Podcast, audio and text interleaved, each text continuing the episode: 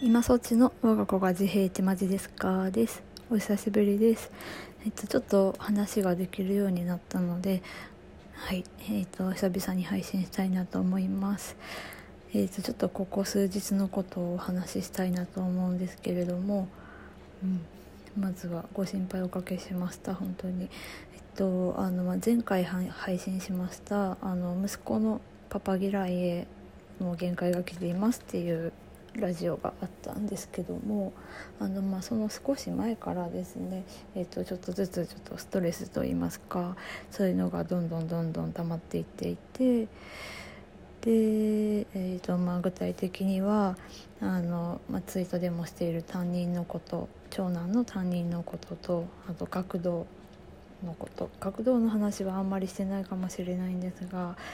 うんまあ、あの迎えに行くたびに大暴れで先生からも、うん、まあなかなかこう いい話は聞かないですね。うん、で、まあ、本人自体もものすごく荒れていて、はい、でっていうのがあって、まあ、あの学童はもうやめることにしました。うん。あとは、まあ、ここはざっくりにしたいんですけども、まあ、お金のこと、うん、であとはあの、まあ、もう消したのであまり詳しい内容は書けないんですけれどもあのツイートに対する、まあ、批判の嵐、うん、これは結構大きくきました私の中には、うんまあ、中身を読んでいないというか、まあ、前後関係も何も知らないそのツイートだけそのツイートだけを読んで反応するっていうのはまあ仕方がないかと思うんですがそのツイート自体の意味も全然分かっていない感じの、まあ、批判があまりにも多かったので、まあ、そのツイートは消してちょっとあの DM にも来ている状態だったので、まあ、ツイートも消し DM も閉じて、うん、ちょっと精神的にやられた感じでした。うんで、まあ、子供のことで旦那と話し合いをしたんですけども、まあ、こううまく噛み合わず、うん、で、まあ、ちょっと翌日になったら、まあ、これがあの一昨日の話なんですけど、うんまあ、まず頭が回らなくて、うん、で、まあ、なんかここふっと夕方あたりに何かが切れてしまって、まあ、ちょっとフラットドライブに出かけたんですね一人で。うんまでちょっとしばらくして帰って旦那と話し合いはしたんですけれども、うん、なかなかやっぱり噛み合わずで、うん、で最初はちょっとは話せていたんですけど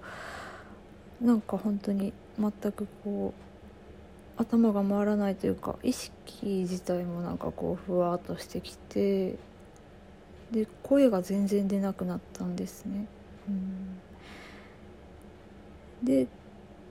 昨日ですかね朝起きても声が出ない状態が続いていてでたまたま昨日通院の日だったのでちょっとあの、まあ、旦那に付き添ってもらって、まあ、話をしてって感じだったんですけどもうん。ちょっとあのまあ安定剤といいますかこう一時的なうつ状態っていうのをまあ、改善まではいかないですけど、まあ、ちょっと回復させるものを注射してもらってで、まあ、ちょっと落ち着いた感じなんですけど、うん、あのなかなかこう先生にうまく伝えられなくて、うん、私が生活していて一番苦しいのはまあ、今回いろいろ重なったっていうのはあるんですけど普段からずっと一番苦しかったのは家族がまあ世の4人息子2人と旦那私なんですがあの私以外の3人全員が自閉症ということでうんそれがあのもう本当に私一人じゃ抱えきれない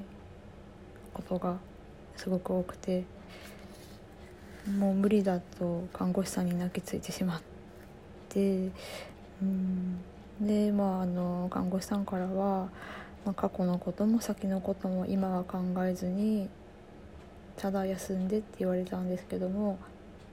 もちろんそれはできなくてうん目の前にいるので子供も旦那もいるのでうん心から休まるっていうことは難しかったです。うんでまあこう私自身が何もなくてまともって思ってるわけではないですが私以外が全員自閉症っていうところで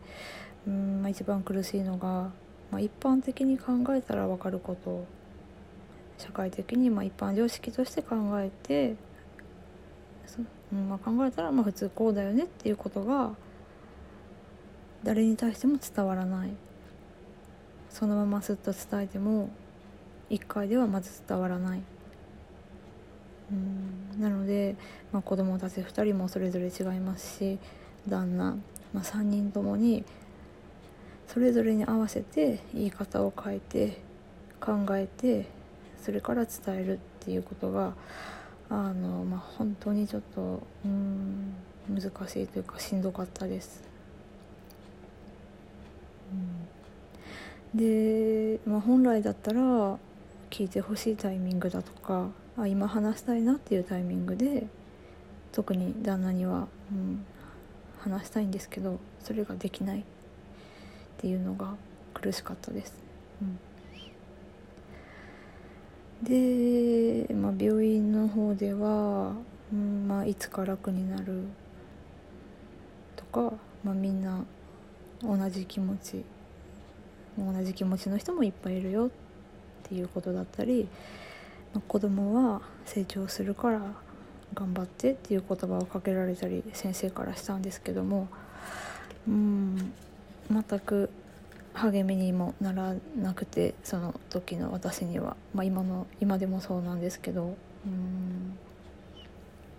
長期的な目では見れないというかうん、まあ、皆さんもそうだと思うんですが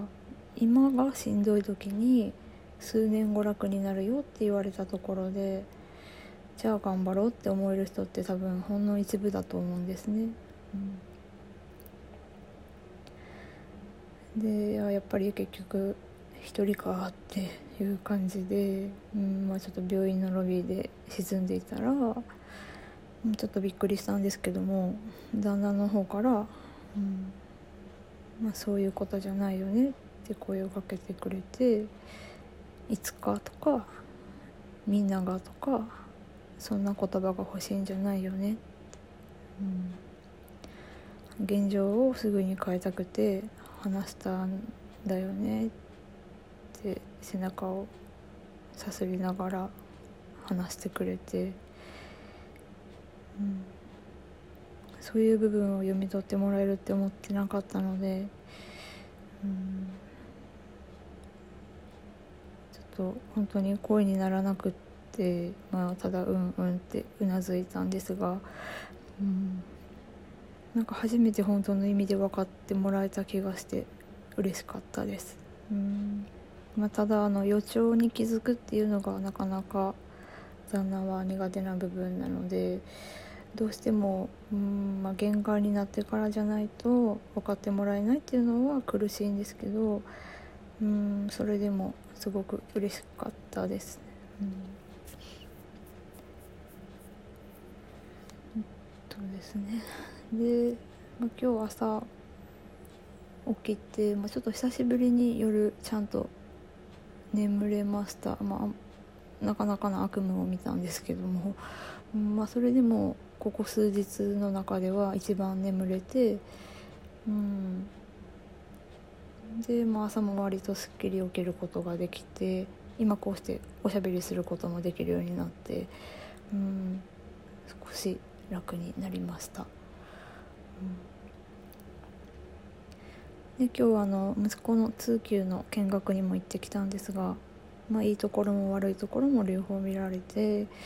うんまあ、すごくいい時間になりました。うん、でちょっと学校に行って見学して帰ってくるっていうだけですごく体力を使って、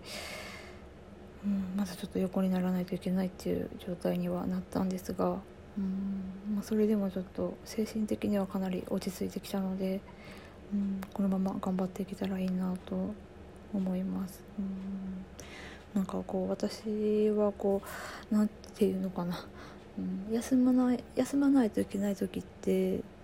頑張ろうとしないことが大事だっていうのがすごく世間的なこう風潮だと思うんですが、うん、私の場合は完全に何もしないとそのことばっかり考えてしまって余計にダメでうん。でまずこう明るくいないともう本当にダメになっちゃうタイプなので子供に対しては特に常に明るくいたいなっていうのがあって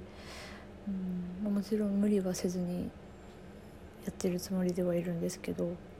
その方が自分も笑えるっていうのがあるので、うん、明るくいたいなっていうのは捨てずにいきたいなと思っております。うん、そんな感じですかね。うんまあ明日はもっと明後日はもっと元気に配信ができればいいなと思います。はい。ではお聴きいただきましてありがとうございました。皆さん応援してくださってありがとうございます。Twitter もこれからもよろしくお願いします。はい。ではありがとうございました。さようなら。